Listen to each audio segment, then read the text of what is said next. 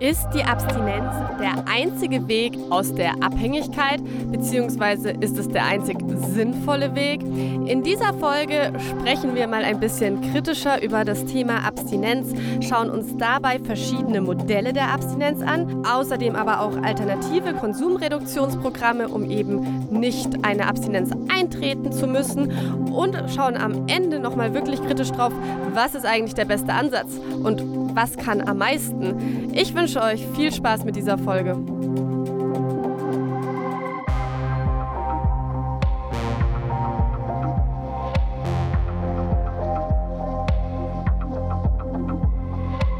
Psychoaktiv.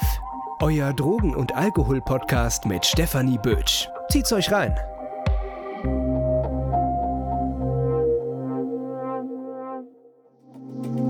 Podcast-Folge wird euch präsentiert von Safe Party People Frankfurt. Hallo und willkommen zu einer neuen Folge Psychoaktiv.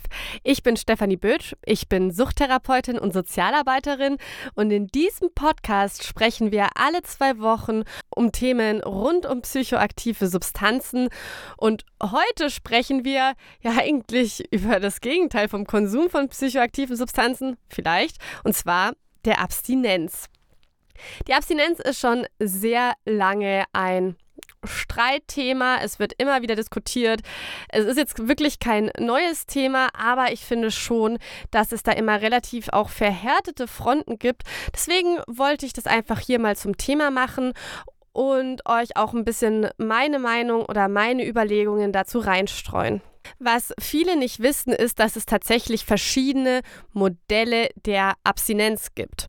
Aber schauen wir uns doch mal ganz kurz erstmal diese substanzübergreifende Abstinenz, die Bestandteil von all den therapeutischen Maßnahmen sind, die wir in Deutschland einfach anbieten, ob die denn wirklich so substanzübergreifend ist.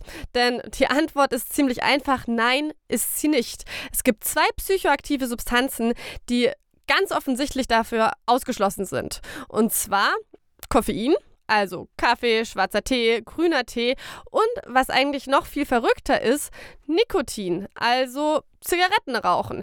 Es wird oft und viel geraucht in Rehabilitationskliniken für Abhängigkeitserkrankungen, auch in Entgiftungen, auch in Selbsthilfegruppen, da gibt es auch Raucherpausen. Das heißt, Nikotin darf weiterhin fester Bestandteil sein. Da fragt man sich ja schon ein bisschen, wieso eigentlich?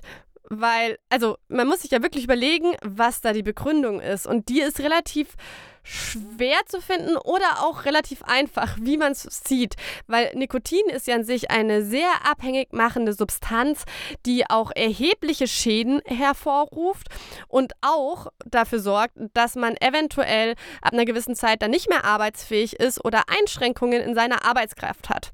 Das sage ich deswegen so klar, weil es ja vor allem in Rehabilitationen um die Wiederherstellung einer Arbeitskraft geht.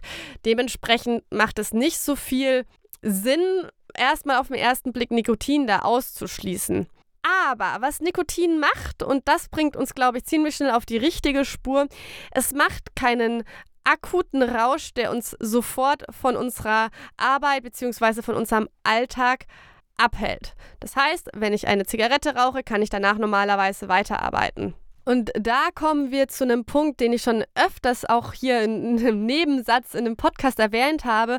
Und zwar, dass wir in Deutschland oder eigentlich auch im Allgemeinen eine ordentliche Rauschfeindlichkeit haben. Das heißt, der Rausch ist das Problem, außer der Alkoholrausch. Der ist äh, lange akzeptiert, bis er dann nicht mehr akzeptiert ist im Rahmen der Abhängigkeitserkrankung. Ähm, aber sonst geht es uns vor allem darum, dass keine Räusche mehr erlebt werden können. Weil sonst, um es mal plakativ zu sagen, würde es viel mehr Sinn machen, zum Beispiel LSD rauszunehmen aus dieser substanzübergreifenden Abstinenz. Denn in LSD gibt es viele Forschungen, die eben zeigen, dass LSD eine Substanz ist, die ein sehr, sehr geringes Abhängigkeitspotenzial hat. Und wenn es darum geht, Substanzen auszuschließen, die dafür sorgen, dass meine Abhängigkeitserkrankung getriggert wird, dann ist ja Nikotin ja genau das Falsche und LSD wäre ja dann eigentlich möglich, wenn man das so möchte. Aber nee, so funktioniert das nicht und unter einer substanzübergreifenden Abstinenz im Rahmen von Rehabilitationseinrichtungen und dem klassischen stationären Suchthilfesystem und auch ambulanten therapeutischen Suchthilfesystem ist Substanz übergreifend exklusive Nikotin und Kaffee, also Koffein. Vor allem im ambulanten Bereich gibt es neben der substanzübergreifenden Abstinenz auch Begriffe, die sich über die Zeit etabliert haben, die andere Arten von Abstinenz bezeichnen. Und da haben wir zum Beispiel die Teilabstinenz. Teilabstinenz bedeutet, dass man von einer Substanz oder von mehreren, vielleicht den Hauptsubstanzen, wenn man es so möchte, eine Abstinenz anstrebt, aber dafür andere Substanzen weiter konsumiert und versucht, diese so gut es geht zu kontrollieren.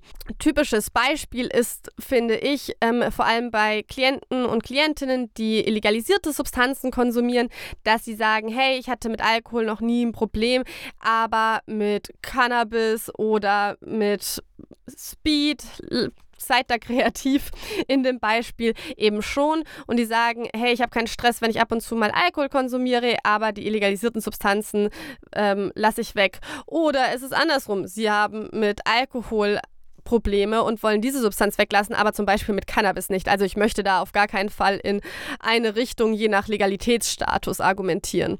Eine andere sehr klassische Teilabstinenz ist die medikamentengestützte Abstinenz, also Substitutionsbehandlungen, was eben bedeutet, dass Menschen mit einer Opiatabhängigkeit ein Substitut bekommen vom Arzt, von ihrer Vergabestelle und versuchen, bei Konsum frei zu bleiben. Das ist eigentlich Voraussetzung von der Substitutionsbehandlung.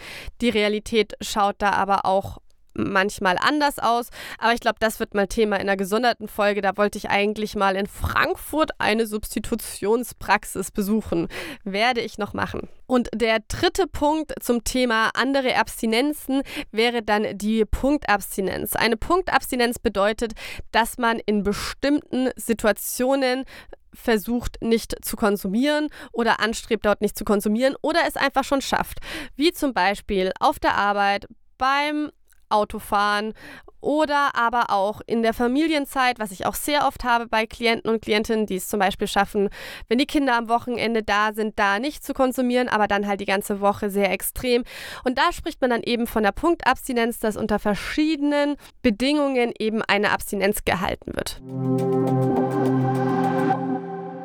Wer nun aber in seinem Veränderungsprozess von vornherein sagt, yo, ich habe überhaupt keinen Bock, komplett abstinent zu leben, gibt es eben auch Konsumreduktionsprogramme. Doch, da muss man halt auch transparent sein, die sind nicht unbedingt überall gestreut und ich habe schon auch das Gefühl, für viele nicht so einfach auffindbar wie die klassischen Modelle. Deswegen stelle ich sie auch mal hier kurz vor, welche so die bekanntesten sind und verlinke euch auch die Links in die Folgenbeschreibung, wo ihr solche Konsumreduktionsprogramme findet. Da gibt es dann immer so gute interaktive Suchdinger, wo man das dann herausfinden kann. Schaut einfach in die Show Notes, da habe ich es euch verlinkt. Und zwar, darüber hatten wir auch eine extra Podcast-Folge, die super interessant war. Einfach mal runterscrollen unter kontrolliertes Trinken und kontrollierter Konsum. Da kommen schon die Begriffe rein. Und zwar sind das verhaltenstherapeutische Programme, wo es wirklich um die Konsumreduktion geht. Die funktionieren in der Regel mit einem Konsumtagebuch. Es wird der Konsum vorgeplant und man hat ich glaube, zehn oder zwölf, ich bin mir da gerade nicht sicher, Sitzungen, wo man dann eben das Konsumtagebuch bespricht, die Ziele bespricht und verschiedene Themen bespricht. Das sind diese klassischen Konsumreduktionsprogramme, die eben unter kontrolliertes Trinken, kurz KT oder KISS, da geht es um illegalisierte Substanzen, findet. Ein weiteres Programm, das vor allem von der Caritas sehr gestreut wird, ist SCOL. Das ist das Selbstkontrollprogramm. Das hat kein Konsumtagebuch, so wie jetzt halt das bei KT und KISS vorgegeben ist oder auch empfohlen wird, sondern da geht es wirklich, das ist so eine Art Coaching-Programm.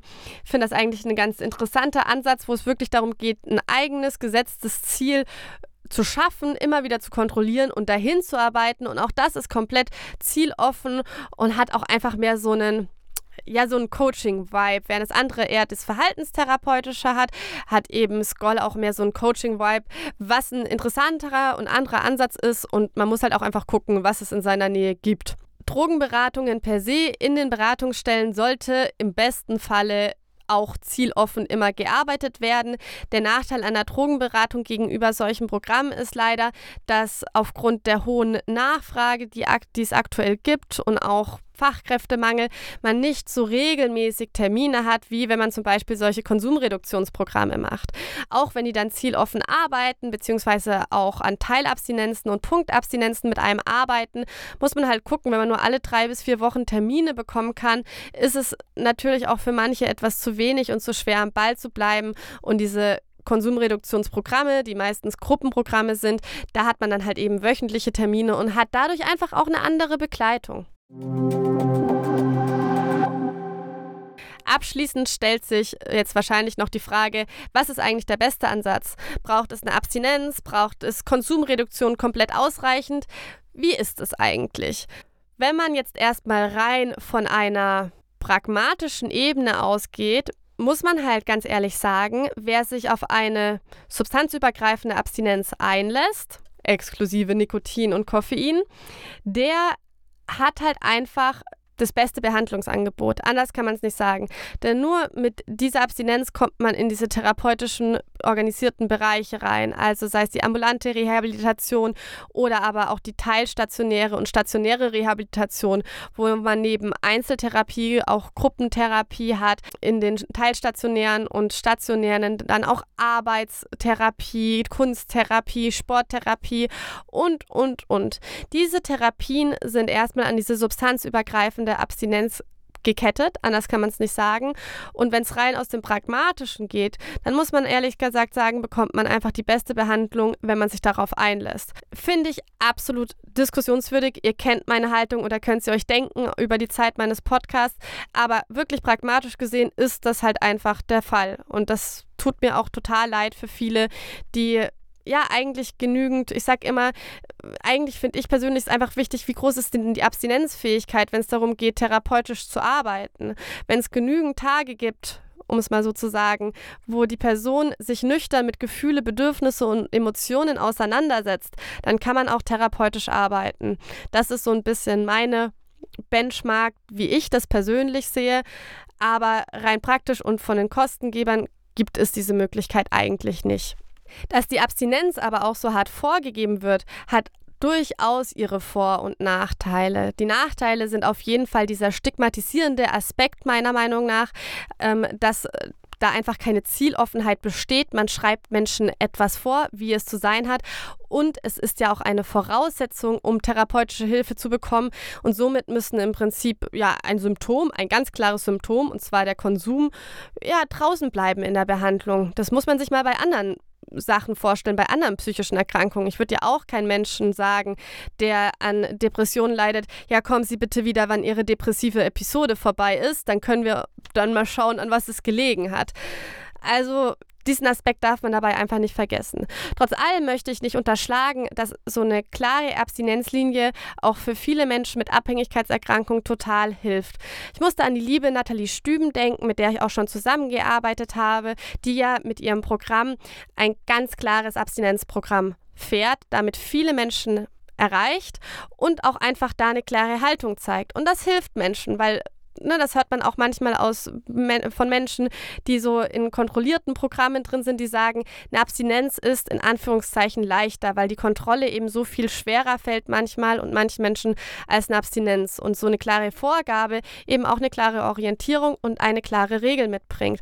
Und deswegen, und das will ich immer wieder betonen, ich habe nichts gegen die Abstinenz. Ich argumentiere nur immer sehr viel auch für Konsumreduktion, Teilabstinenzen und andere Programme, weil es dafür halt einfach noch viel zu wenig Lobby gibt. Die Abstinenz ist omnipräsent. Wir haben da tolle Einrichtungen, tolle Programme, die mit der Abstinenz arbeiten, doch wir haben nur sehr begrenzte und sehr schlecht finanzierte Programme, die mit anderen Ansätzen wie Konsumreduktion arbeiten. Und deswegen heißt es für mich, diese Programme sollten viel mehr ausgebaut werden. Man sollte sich darüber Gedanken machen, wie die in ein suchttherapeutisches Setting aufgebaut werden können, dass die Menschen auch wirklich Einzeltherapie während solchen Ansätzen bekommen können. Und was natürlich auch für mich persönlich immer wichtig ist, daraus viele Erhebungen und Studien machen, um mehr Erkenntnisse zu gewinnen. Weil, sorry, für mich hat es ehrlich gesagt keinen Wert, wenn man sagt, naja, die Abstinenz ist ja so gut erforscht und deswegen hat sie am meisten Validität. Ja, das kann natürlich gut sein, aber es ist natürlich sehr einfach zu sagen, wenn ich nur eine Sache erforsche, zu sagen, ja, die andere taugt nichts, wir haben da keine Forschung zu. Ja, sorry, was ist denn das für ein Argument? Also es gibt schon Forschung zu kontrollierten Trinken und zu KISS, aber leider immer noch sehr begrenzt und da müsste halt einfach noch viel mehr rein investiert werden, damit wir darüber einfach mehr Erkenntnisse gewinnen. Also zusammengefasst, kann man hier eigentlich dann abschließen, es gibt verschiedene Abstinenzmodelle, die auch schon alle einen Namen haben, wie am Anfang aufgeführt. Und selbst die substanzübergreifende Abstinenz ist nicht wirklich substanzübergreifend. Und neben der Abstinenz haben wir in der Behandlung eben auch schon verschiedene Konsumreduktionsprogramme, die aber eigentlich noch viel besser finanziert und ausgebaut werden müssen, um an die Behandlungsperspektiven der Abstinenz rankommen zu können. Und man kann dabei nicht sagen, was ist das bessere Modell, was ist der bessere Ansatz, weil man darf halt einfach nicht vergessen, dass jeder Mensch individuell ist und auch seine individuelle Therapie und Ansatz und Möglichkeiten braucht. Und dafür darf es nicht nur einen Ansatz geben, sondern einfach ein buntes Angebot an Hilfsmöglichkeiten, damit Menschen sich trauen, sich an die Suchthilfe zu wenden und Hilfe in Anspruch zu nehmen. Ja, meine Lieben, das war es mit mir von dieser Folge. Falls ihr Fragen habt, die ihr gerne möchtet, dass ich sie im Podcast bespreche, habe ich jetzt seit neuestem auch ein Google Form erstellt, wo ihr mir anonym Fragen stellen könnt und dabei nicht eure Identität preisgeben müsst. Schaut doch einfach mal in die Shownotes vorbei, da findet ihr das Formular, da könnt ihr mir eben anonym schreiben. Und sonst habt ihr weiterhin die Möglichkeit, mir einfach auf Instagram zu schreiben, psychoaktiv.podcast oder per E-Mail psychoaktiv.podcast at Findet ihr auch alles in den Shownotes. Falls euch mein Podcast gefällt, lasst ihn gerne ein Follow da, empfehlt ihn weiter, schreibt einen Kommentar, schreibt eine Bewertung, all das hilft mir mega weiter. Und jetzt wünsche ich euch wunderschöne Zeit und wir hören uns in zwei Wochen wieder.